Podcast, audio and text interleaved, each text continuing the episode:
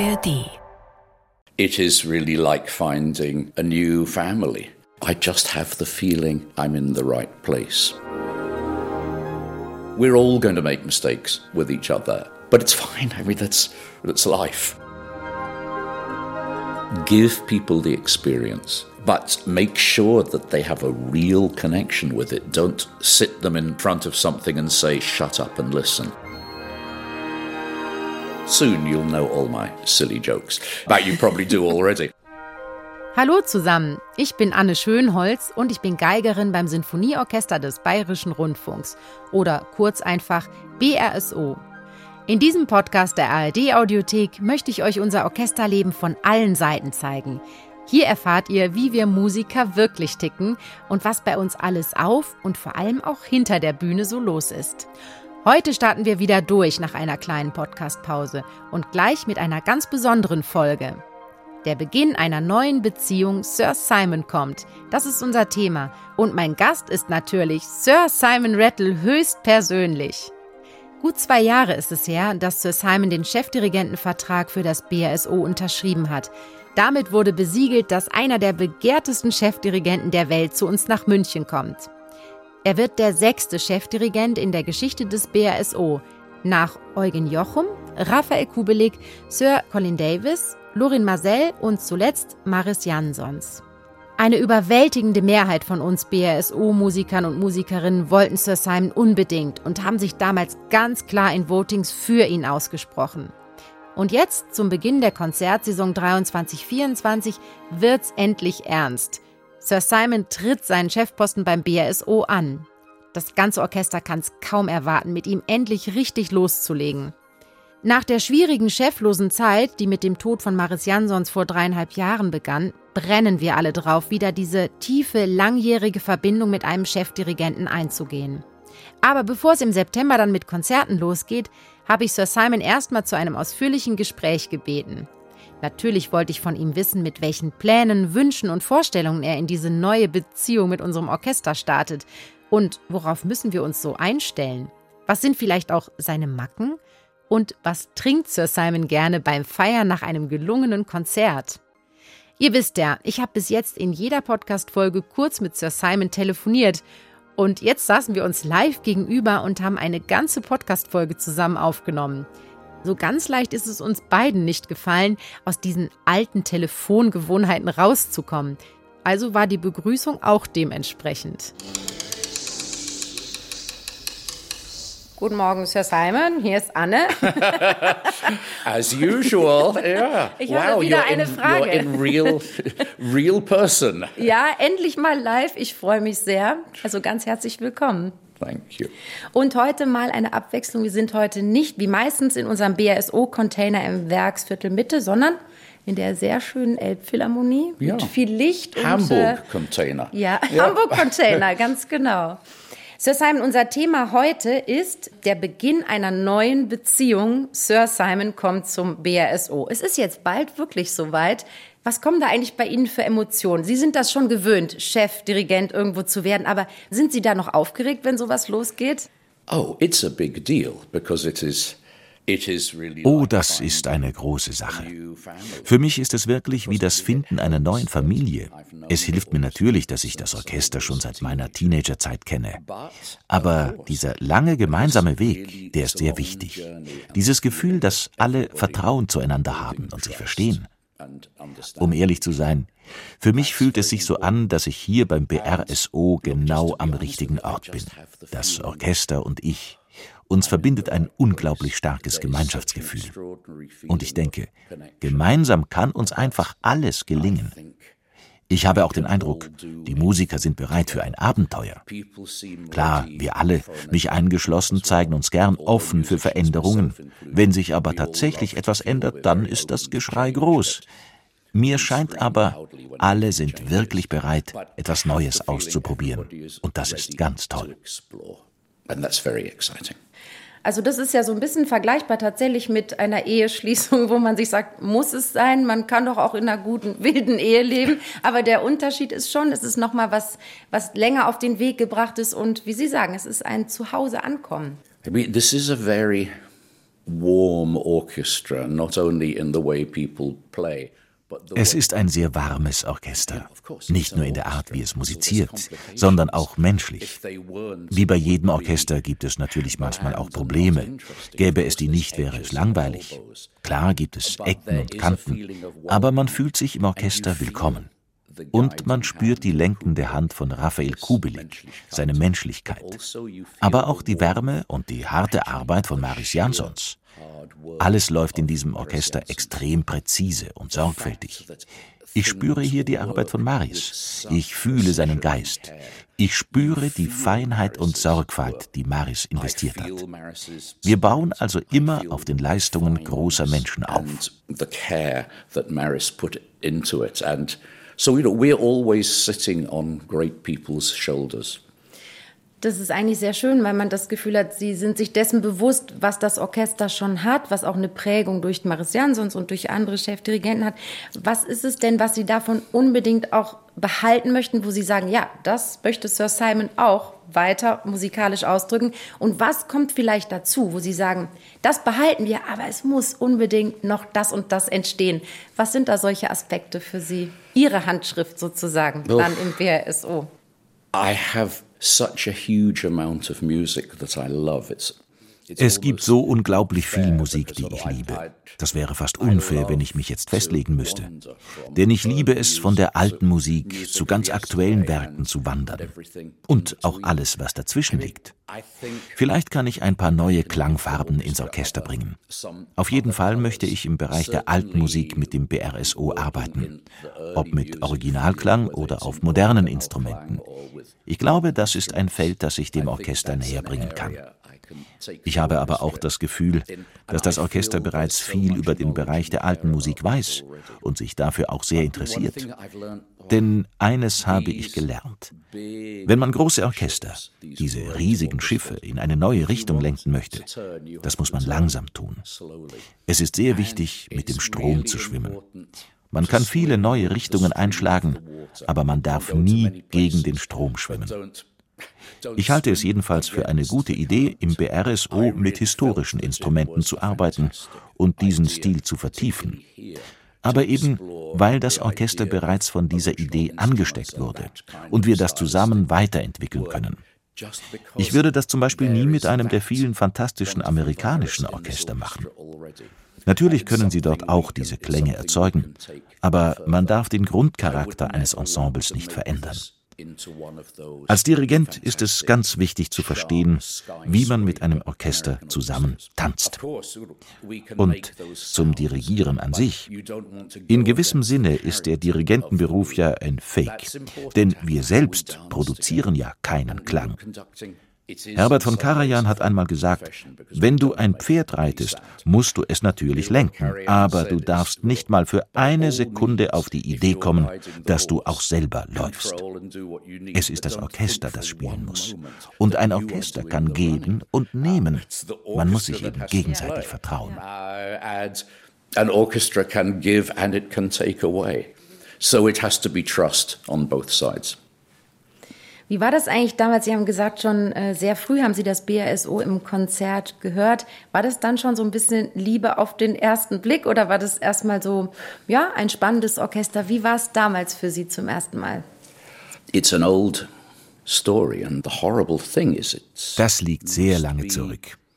Das Schlimme ist, es muss schon 52 oder 53 Jahre her sein.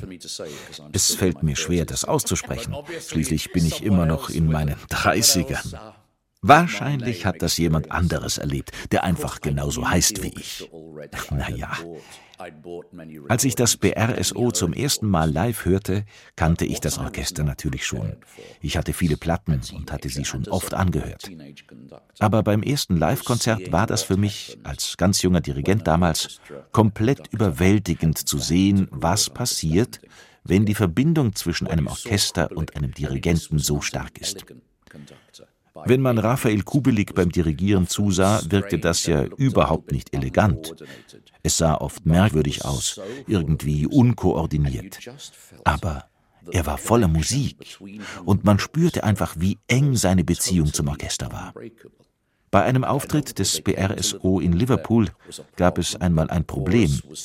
Der Chor sollte Beethovens Neunte mit dem Orchester aufführen, schaffte es aber aus irgendeinem Grund nicht zum Konzert.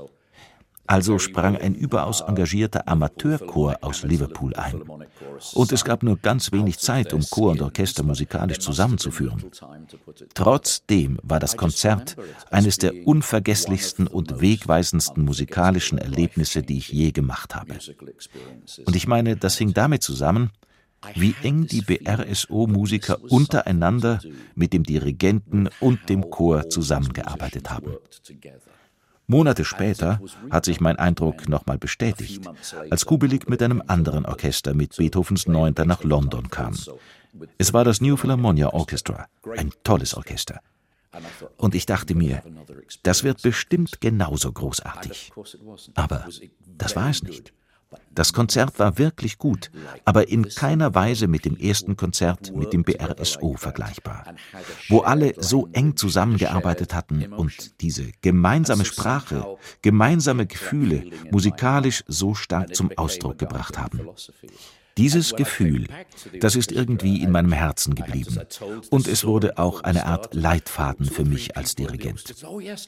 Und als ich dann das BRSO dirigierte, erzählte ich diese Geschichte den Musikern. Und zwei oder drei Musiker aus dem Orchester sagten, oh ja, wir haben damals bei diesem Konzert in Liverpool mitgespielt. Das war wirklich sehr berührend.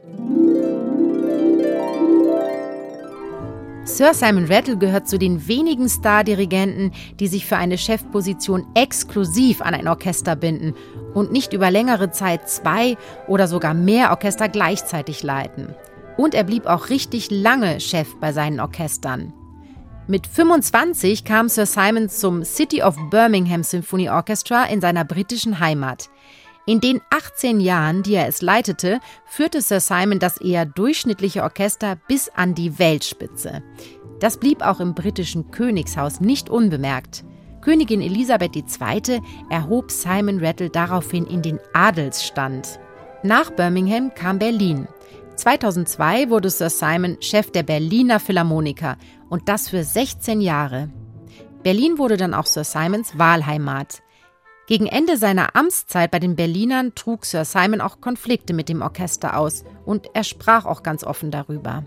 Seinen letzten und noch aktuellen Chefposten vor dem BRSO hat Sir Simon beim London Symphony Orchestra. Er und seine Ehefrau, die berühmte Mezzosopranistin Magdalena Korzena, blieben in der Zeit weiter in Berlin wohnen. Sir Simon pendelte viel und blieb für mehrere Monate im Jahr in London.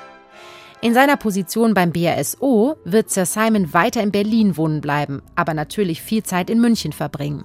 Und die Strecke Berlin-München, na, die ist ja wirklich ein Katzensprung. Als ich hierher zum BRSO kam, hatte ich schon mit einem deutschen Orchester Erfahrungen gesammelt, mit den Berliner Philharmonikern. Ich liebe sie. Aber sie sind auf ihre Art ein wenig Wild West. Ich dachte also, vermutlich sind alle deutschen Orchester so. Doch der Spirit, den ich hier vorfand, ist komplett anders. Das hat mir wirklich die Augen geöffnet. And that was an incredible eye-opener. Also sind das wirklich immer sehr unterschiedliche Beziehungen. Ne? Also man ja. denkt ja oft tatsächlich sehr gute Orchester und dann ist die Zusammenarbeit natürlich etwas verschieden, aber das ist wirklich ein sehr unterschiedliches Gefühl, auch in London. Würden Sie sagen, es sind drei komplett verschiedene Beziehungen, die Sie da sozusagen ja. hatten? Exactly. Interessant. Mhm.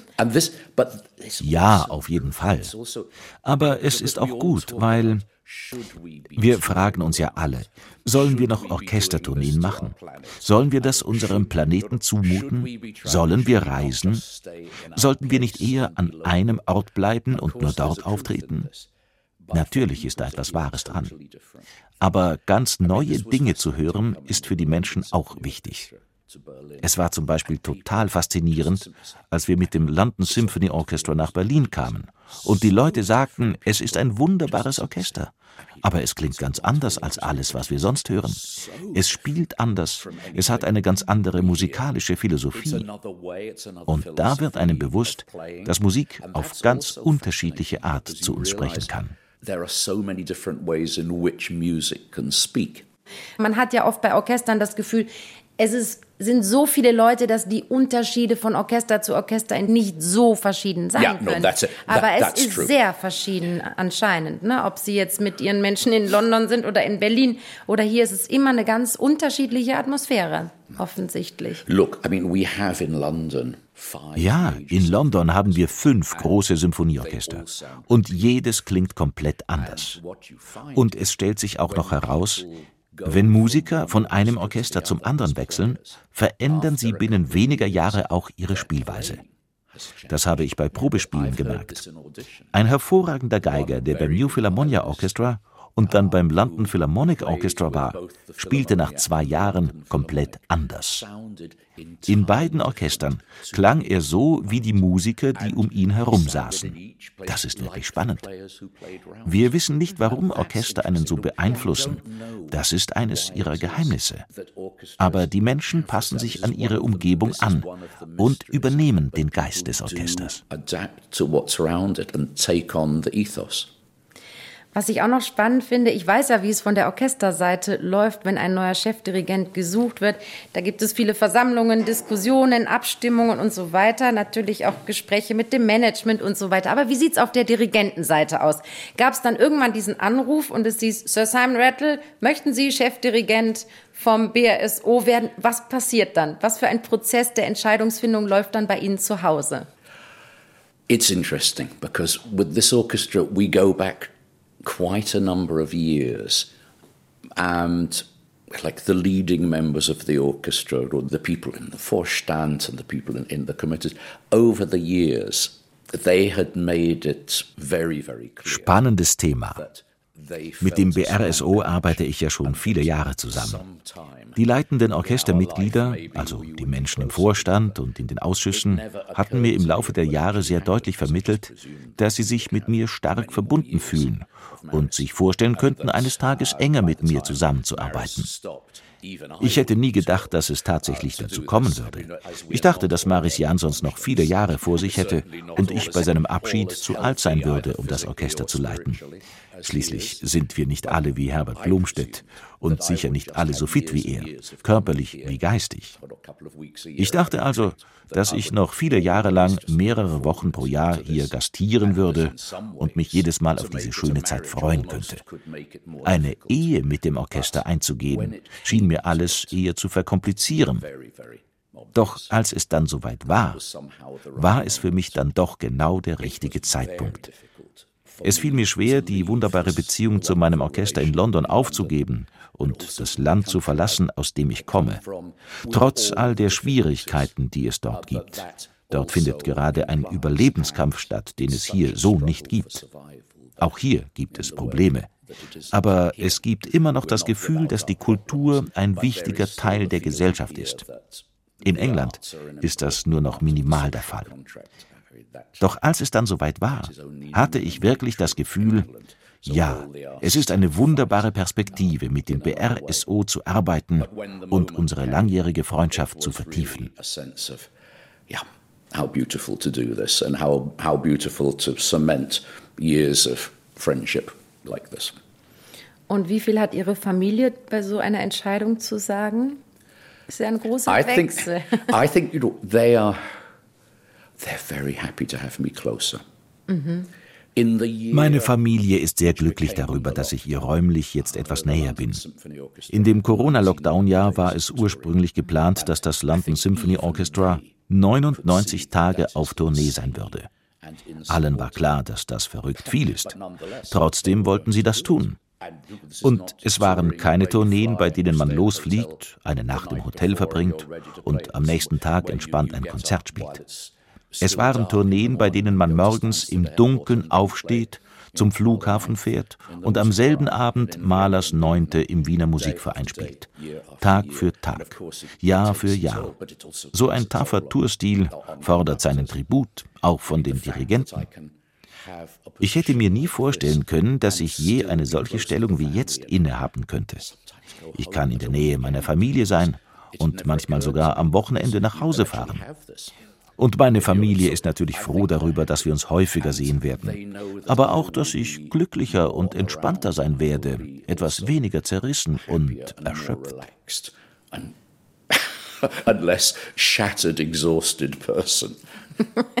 Und werden Sie Ihre Familie auch öfter mal mitbringen nach München? Ist das auch geplant? Ja, ja, die ganze Familie hat beschlossen, zum Eröffnungskonzert zu kommen.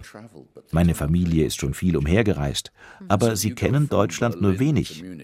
Und man kann sich kaum größere Unterschiede innerhalb eines Landes vorstellen als zwischen Berlin und München. Was würden Sie denn sagen, ist das Typische, wo Sie sagen, das könnte typisch münchnerisch sein? Was haben Sie da schon erlebt im Alltag in München, wo Sie sagen, ja, das ist sehr anders als Berlin? Haben Sie da ein, zwei Beispiele? München ist eine große Stadt, die sehr klein geblieben ist.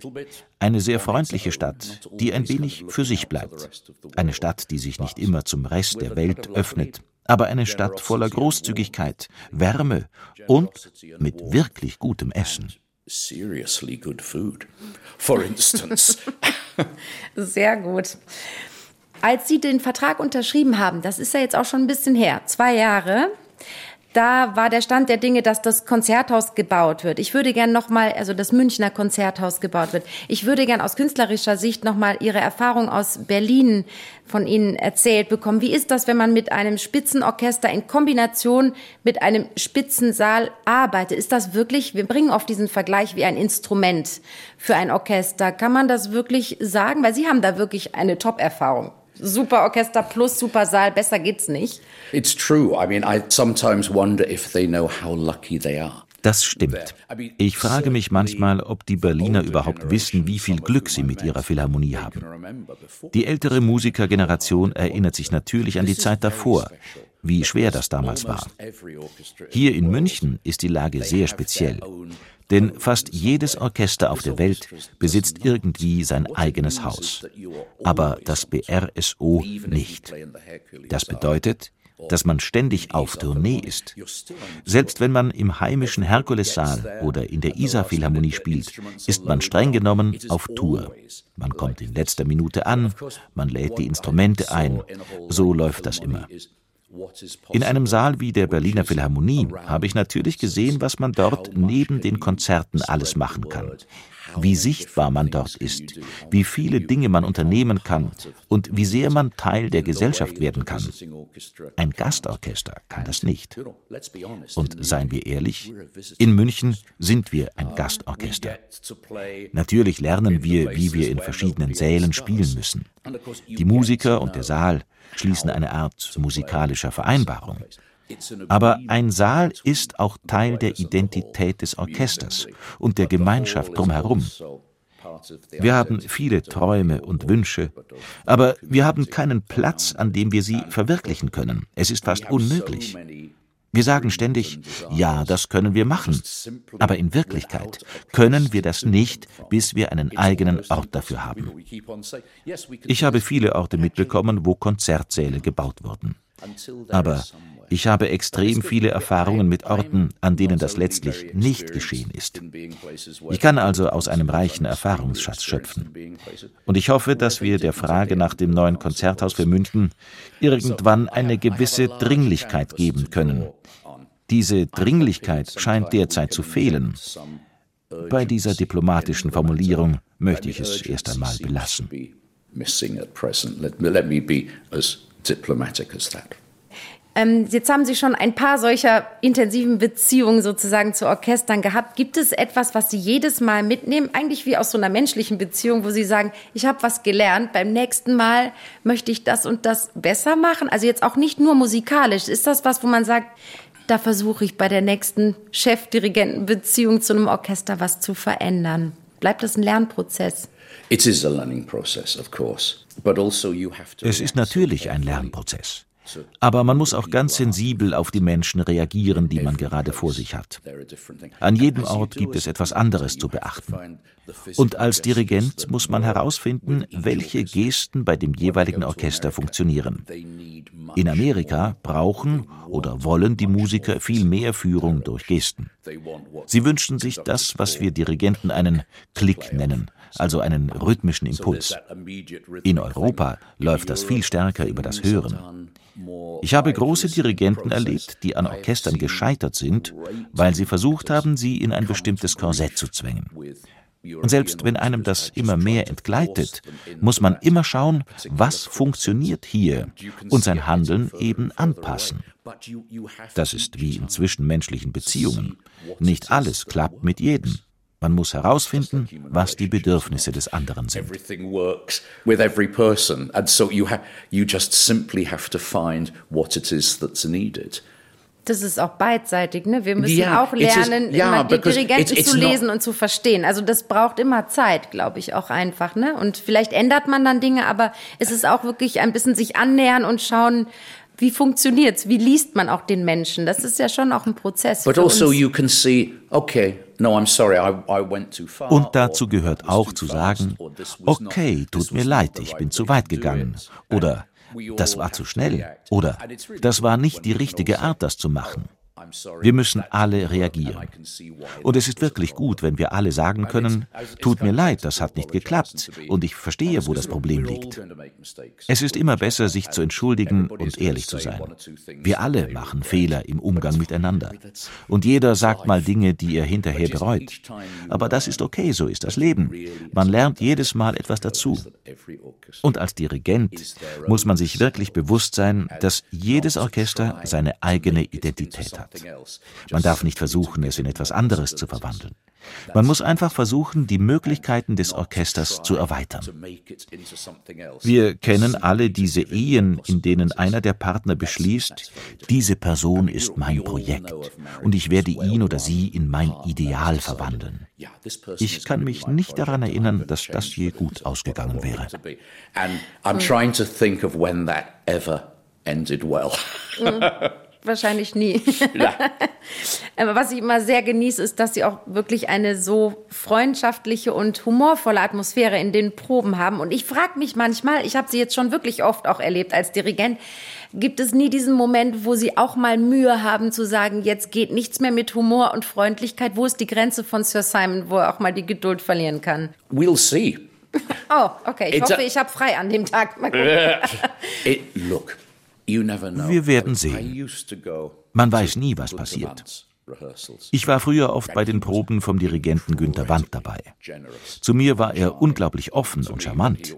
Zu den Orchestern dagegen nicht immer. Ich saß also bei den Hörnern oder Pauken und hörte zu.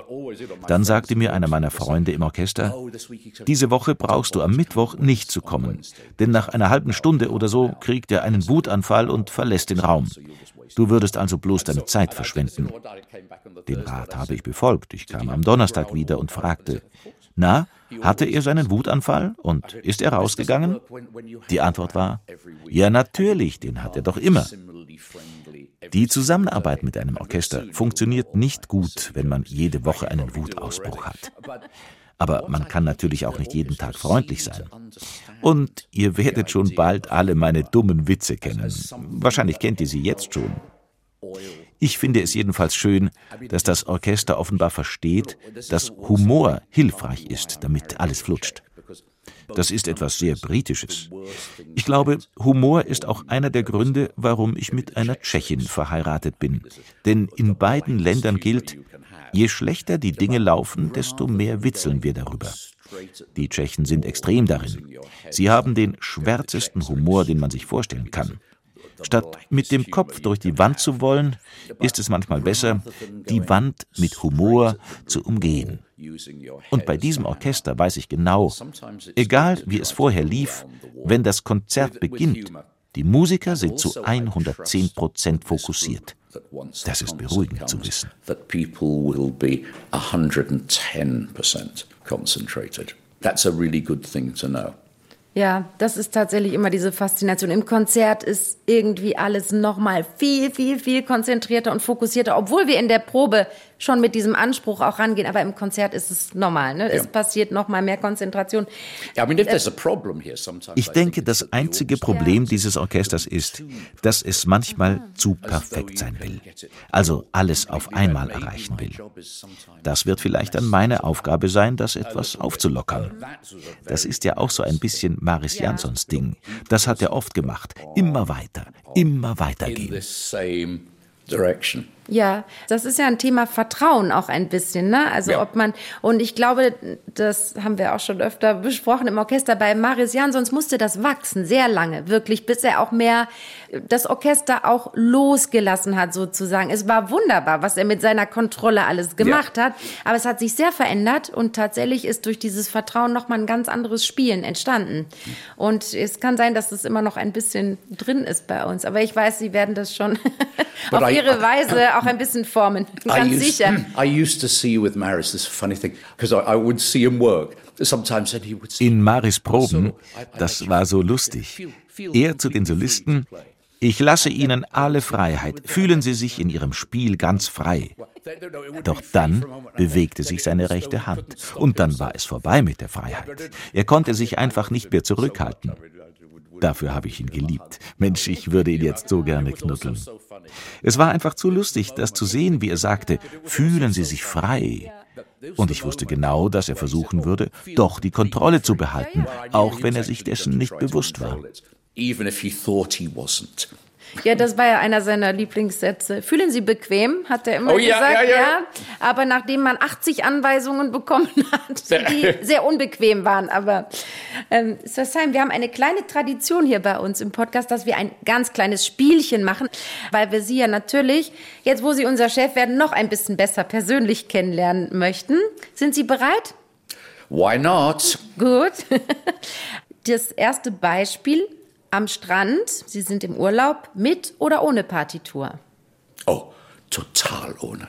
Schauen Sie, Sie sind sehr anders als Maris Jan sonst. Oh, Der ja. war nie am Strand ohne Partitur. No, Ich weiß, seine Partituren waren Sure, wahrscheinlich voller Sand.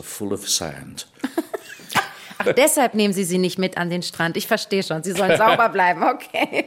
Sehr gut. Also Sie können wirklich Urlaub machen und entspannen. Orchester weg. Das ist auch besser so. Ja, ich versuche das. Und dann kriege ich die Ohren auch wieder sauber.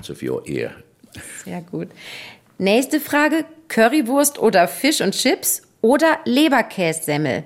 Only fish and chips can taste good. Nur Fish and Chips schmecken gut.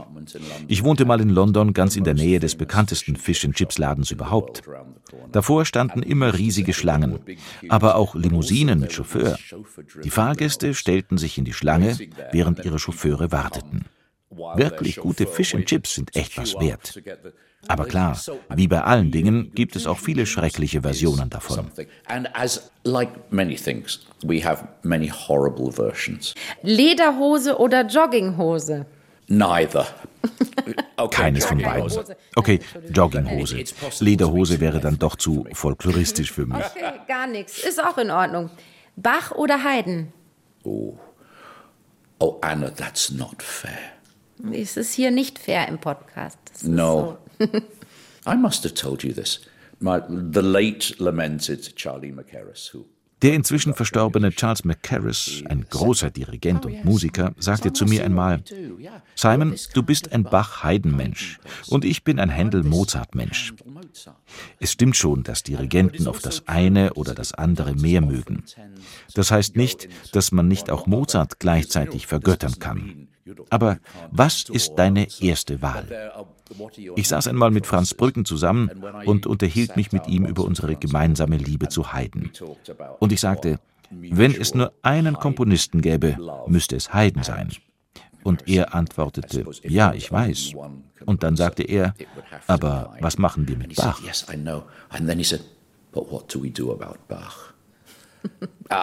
so that's where I am. So sehe ich das.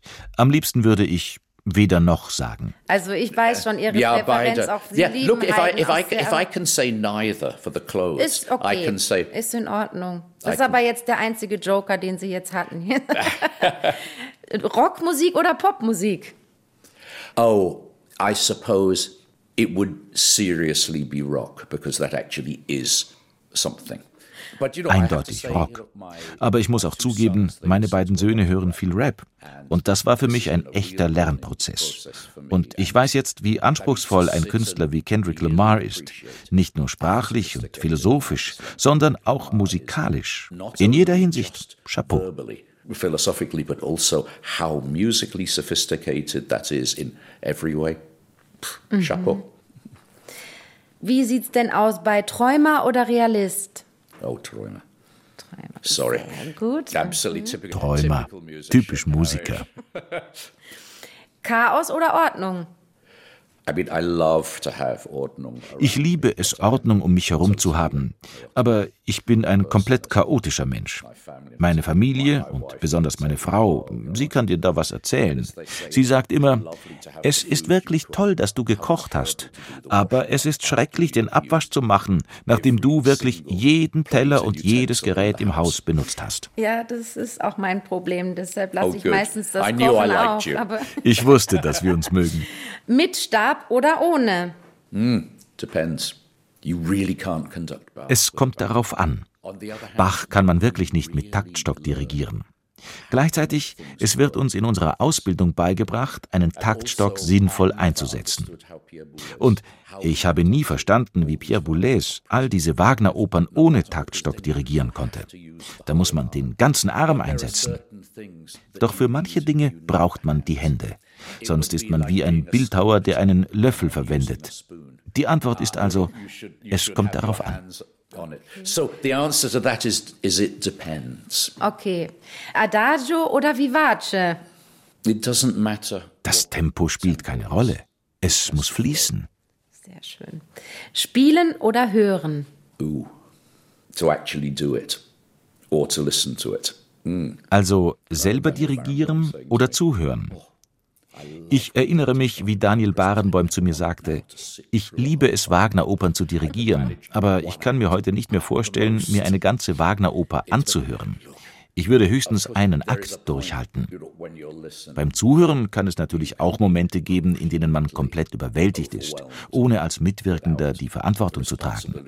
Aber selber mitten im Geschehen zu sein, das ist mit nichts zu vergleichen. when it's happening, yeah, there's nothing like it. Singen oder tanzen? I mean, I'm so bad at both. Beides kann ich wirklich schlecht. Das I mean, glaube ich nicht. Aber oh, stimmt, da- Sie da- singen oh gar no, da, da, I mean dancing. Beim Tanzen würde ich wahrscheinlich andere Menschen schlimm verletzen. Oh. Bei mir hört der Rhythmus anscheinend bei den Knien auf, was sehr schade ist. Ich würde wirklich gerne tanzen können. Which is a shame. Und wie die meisten Dirigenten klinge ich wie ein Staubsauger, wenn ich singe. Es gibt sound gute, like a vacuum cleaner when I sing. So, aber es stimmt, Sie singen nicht so viel auch in den Proben vor. no, I try. Look, when you hear a conductor with a good voice, Ja. Wenn du einen Dirigenten singen hörst und er hat eine gute Stimme, das ist immer sehr überraschend. tenor voice. Wolfgang Sawallisch hatte eine wunderschöne, helle Tenorstimme und konnte wirklich gut singen. Auch Antonio Papano kann wirklich singen. Und wenn er sich dabei noch auf dem Klavier begleitet, denkt man wirklich, wow. Meine Antwort auf die Frage, singen oder tanzen, ist also Trommeln. Das ist meine Antwort. Singen Dancing or singing is drumming. sehr That's my answer. Margaret Thatcher oder Boris Johnson? Jetzt wird's schwierig. That's tough. ja. Um, utterly not my politics either. Das ist wirklich schwer zu beantworten. Definitiv nicht meine Politiker, keiner von beiden. Aber Margaret Thatcher hatte eine Art moralischen Kern, den man befürworten konnte. Es ging ihr nicht nur um sich selbst. Aber das sind doch wirklich zwei verschiedene Generationen. Eine Figur wie Boris Johnson wäre zu Margaret Thatchers Zeit ebenso unvorstellbar gewesen wie zum Beispiel ein Trump oder ein Berlusconi. Politisch waren die letzten Jahre in Großbritannien ein absolutes Chaos.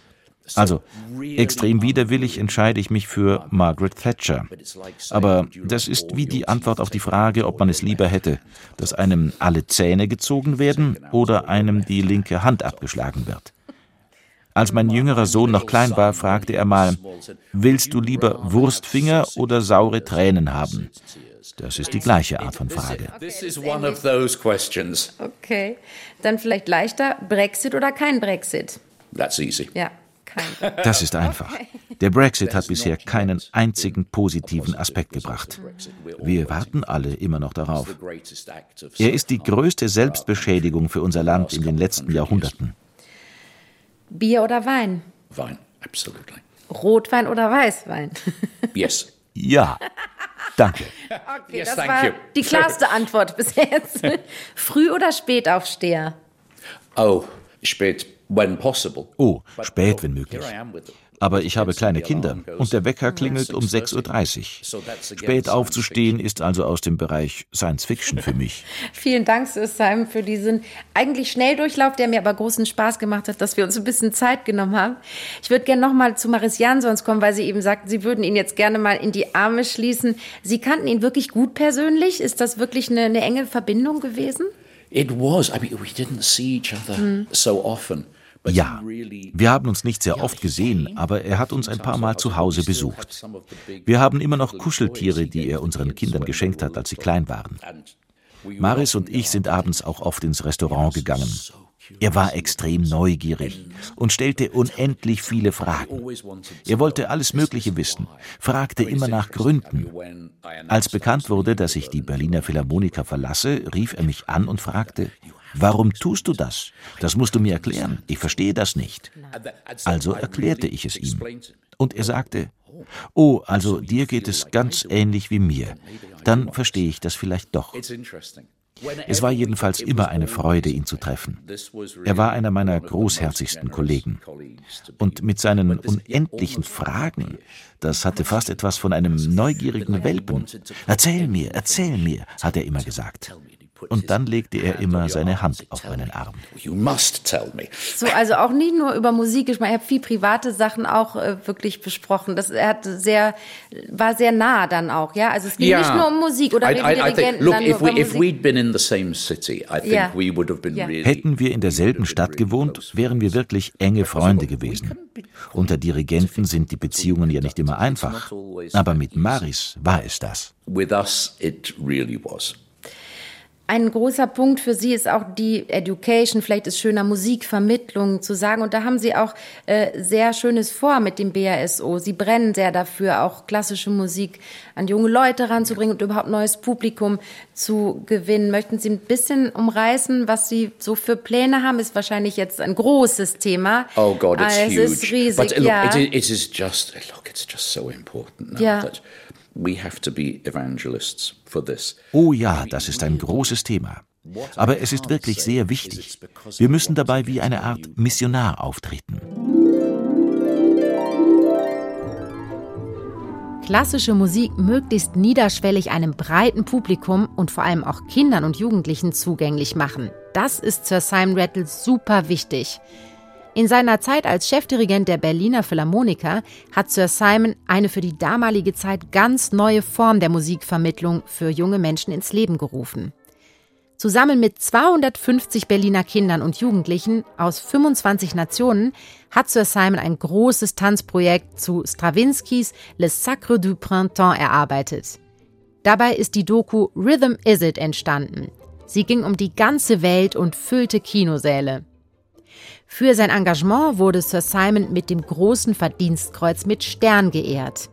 Auch in seinem Londoner Orchester ist Sir Simon sehr engagiert.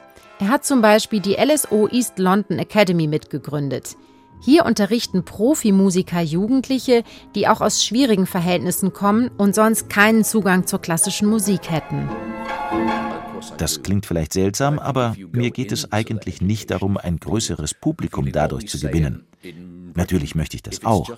Aber ich denke, wenn man in die Musikvermittlung einsteigt und es dabei nur darum geht, Stühle mit Hintern zu besetzen, wie man auf Englisch sagt, dann hat man etwas falsch verstanden. Es ist wie Landwirtschaft betreiben im Mittelalter. Man geht aufs Feld, verstreut Samen, und wenn sie Wurzeln schlagen, fangen sie an zu wachsen. Ich denke, es ist wirklich so. Man muss Menschen Erfahrungen ermöglichen und aber auch schauen, wer dafür bereit ist. Man muss sicherstellen, dass die Menschen einen echten Bezug dazu haben. Man darf sie nicht einfach mit etwas konfrontieren und sagen, seid ruhig und hört zu. In den letzten 30, 40 Jahren haben wir das immer mehr gelernt. Je näher die Leute an der Musik dran sein können, je mehr sie selber etwas erschaffen können, desto besser ist das. Aber ich bin froh, dass es hier beim BRSO schon tolle Education-Projekte gibt und wirklich gute Leute daran arbeiten. Wir werden zusammen viele unterschiedliche Wege finden, um Menschen dafür zu begeistern. Und es tut mir leid, aber das Thema muss ich noch einmal aufgreifen. Wir brauchen wirklich einen Ort, an dem wir das umsetzen können. Aktuell müssen wir ja alles, was wir tun, in die Orte irgendwie hineinquetschen, die uns zur Verfügung stehen. Wir können nicht sagen, okay, jetzt widmen wir uns diesen Musikvermittlungsprojekten in unserem eigenen Konzertsaal. Wir müssen das Beste aus unserem Nomadenleben machen. Aber ich denke, unser gemeinsamer Weg wird fantastisch. Und wir müssen die Menschen nur daran erinnern, dass Musik auch Teil ihres Lebens sein kann. Die Menschen haben eine so große Auswahl an Dingen, die sie tun können, dass klassische Musik komplett an ihnen vorbeigehen könnte. Und wir dürfen nicht zulassen, dass das passiert. Uh, and we mustn't allow that to happen. Ich denke auch, es wird äh, sehr schön mit Ihnen gerade diese Einladung an viele Menschen auszusprechen, Sie für klassische Musik noch mehr zu begeistern. Ich freue mich in jedem Fall sehr darauf. Ich freue mich sowieso, dass Sie diesen Ehevertrag mit dem BSO unterschrieben haben. Und ich danke Ihnen sehr, sehr für dieses Gespräch, Sir Simon. Ich glaube, wir haben doch eine gute Beziehungsbasis mit Ihrem Humor und mit, ich glaube schon jetzt sehr, sehr viel Vertrauen und Vorfreude. Ich glaube, es wird eine tolle Zeit und danke Ihnen. Ihr wisst ja, an dieser Stelle käme eigentlich mein obligatorischer Anruf bei Sir Simon Rattle. Naja, also heute macht das nicht wirklich Sinn. Wir haben ja gerade ausführlich miteinander gesprochen. Also habe ich mir gedacht, ich frage Sir Simon mal nach der Nummer von seiner Frau, der Sängerin Magdalena Kozina, und ruf bei ihr durch. Ich hätte da nämlich ein paar Fragen zu ihrem Ehemann. Ja. Frau Kozina, hier ist Anne Schönholz vom BRSO. Ich habe gerade mit Ihrem Mann über seine bevorstehende Zeit bei uns gesprochen und er hat auch Sie im Gespräch erwähnt, auch im Zusammenhang mit Ihrem typisch tschechischen schwarzen Humor. Jetzt interessiert mich natürlich, gibt es sowas wie einen Running Gag zwischen Ihnen beiden oder etwas, worüber Sie beide immer gern lachen? Oh, I mean, I, I wouldn't think about one single thing. I think what is amazing that I think that the Czech and British humor is not exactly similar, but we can really laugh at each other's jokes. And uh, I think the Czech humor is even more, black than British one. And I think the main thing is to be able to make fun of yourself. I think it's always refreshing when one doesn't take himself or herself so seriously. Okay, Sie beide können also gut über sich selber lachen. Das ist wirklich eine schöne Eigenschaft. Und es klingt eh so, als würde bei den Rattles viel gelacht zu Hause. Eine Sache würde ich gern noch wissen. Sir Simon sagte zu mir, er wäre ein richtiger K.O. zu Hause. Frau Kojena, verraten Sie mir, wo hinterlässt Ihr Mann das größte Chaos? Well, I mean, he's in his head, you know, he's always by some symphony or something. So is like sometimes forgetful. He can take things out of things, but he forgets to put them back. So um, everything is everywhere. You know, sometimes I think, oh, he could take time to make order in his music in his bureau, but from the other hand, he's not so often at home and he really wants to spend time with the kids. And I somehow understand, you know, the choose between reading a book to our daughter or, you know, or, you know, just making order in his books. And of course, of course, one chooses to be with the child. So, so I completely understand. But yeah, he's definitely not somebody who would know where his things are and uh, uh, who would have any order in anything. Das kann ich total nachvollziehen. Wenn man so wenig zu Hause ist, dann ist mit den Kindern spielen definitiv wichtiger als aufräumen. Frau Kojena, vielen Dank. Also wir freuen uns schon sehr auf die Zeit mit Sir Simon und natürlich auch Sie hier in München bald wiederzusehen. Alles Gute. For you too. Bevor wir heute Schluss machen, habe ich noch einen Podcast-Tipp für euch. Wenn ihr große sinfonische Orchestermusik mögt und vielleicht auch gerne Videospiele zockt, dann hört doch mal hier rein. Hallo, schön, dass ihr mit dabei seid bei Levels und Soundtracks. Hier sprechen spannende Menschen, die bei uns zu Gast sind, über Game-Musik, die ihnen wichtig ist. Diese Musik gibt einen so, ah, so Hoffnung. Das hat mich echt bis heute äh, quasi geprägt. Es war so ein unfassbarer Moment für mich. Ich habe Rotz und Wasser geheult. Mein Name ist Friedel Achten, ich bin Musikjournalist und ich liebe Videospiele. Seit ich denken kann, bin ich am Zocken. Videospiele sind mein Happy Place. Das sind Welten, in die ich mich zurückziehen kann, wo ich machen kann, was ich möchte und niemand irgendwas von mir will. Genau dasselbe Gefühl hatte ich, als ich das erste Mal Musik gemacht habe. Und manchmal gibt es diesen magischen Moment, wo sich beide Welten überschneiden. Das war dann so mein Soundtrack. Ich habe dann gar nicht gespielt, sondern wollte einfach nur zuhören. Mit meinen Gästinnen begebe ich mich auf die Suche nach diesen Momenten. Levels und Soundtracks. Der ARD Audiothek Podcast zu Game Musik. Mit mir, Friedel Achten. Wenn ihr Fragen, Themenvorschläge oder Feedback zu unserem Orchester-Podcast habt, dann schreibt mir einfach über Instagram oder Facebook. BRSO in die Suche eingeben und so findet ihr uns. Und wenn euch der Podcast gut gefällt, abonniert ihn gerne, erzählt davon euren Freunden, Freundinnen und Bekannten und lasst mir gern auch eine gute Bewertung da. Das wäre super. Dann macht's gut und bis zum nächsten Mal. Eure Anne Schönholz.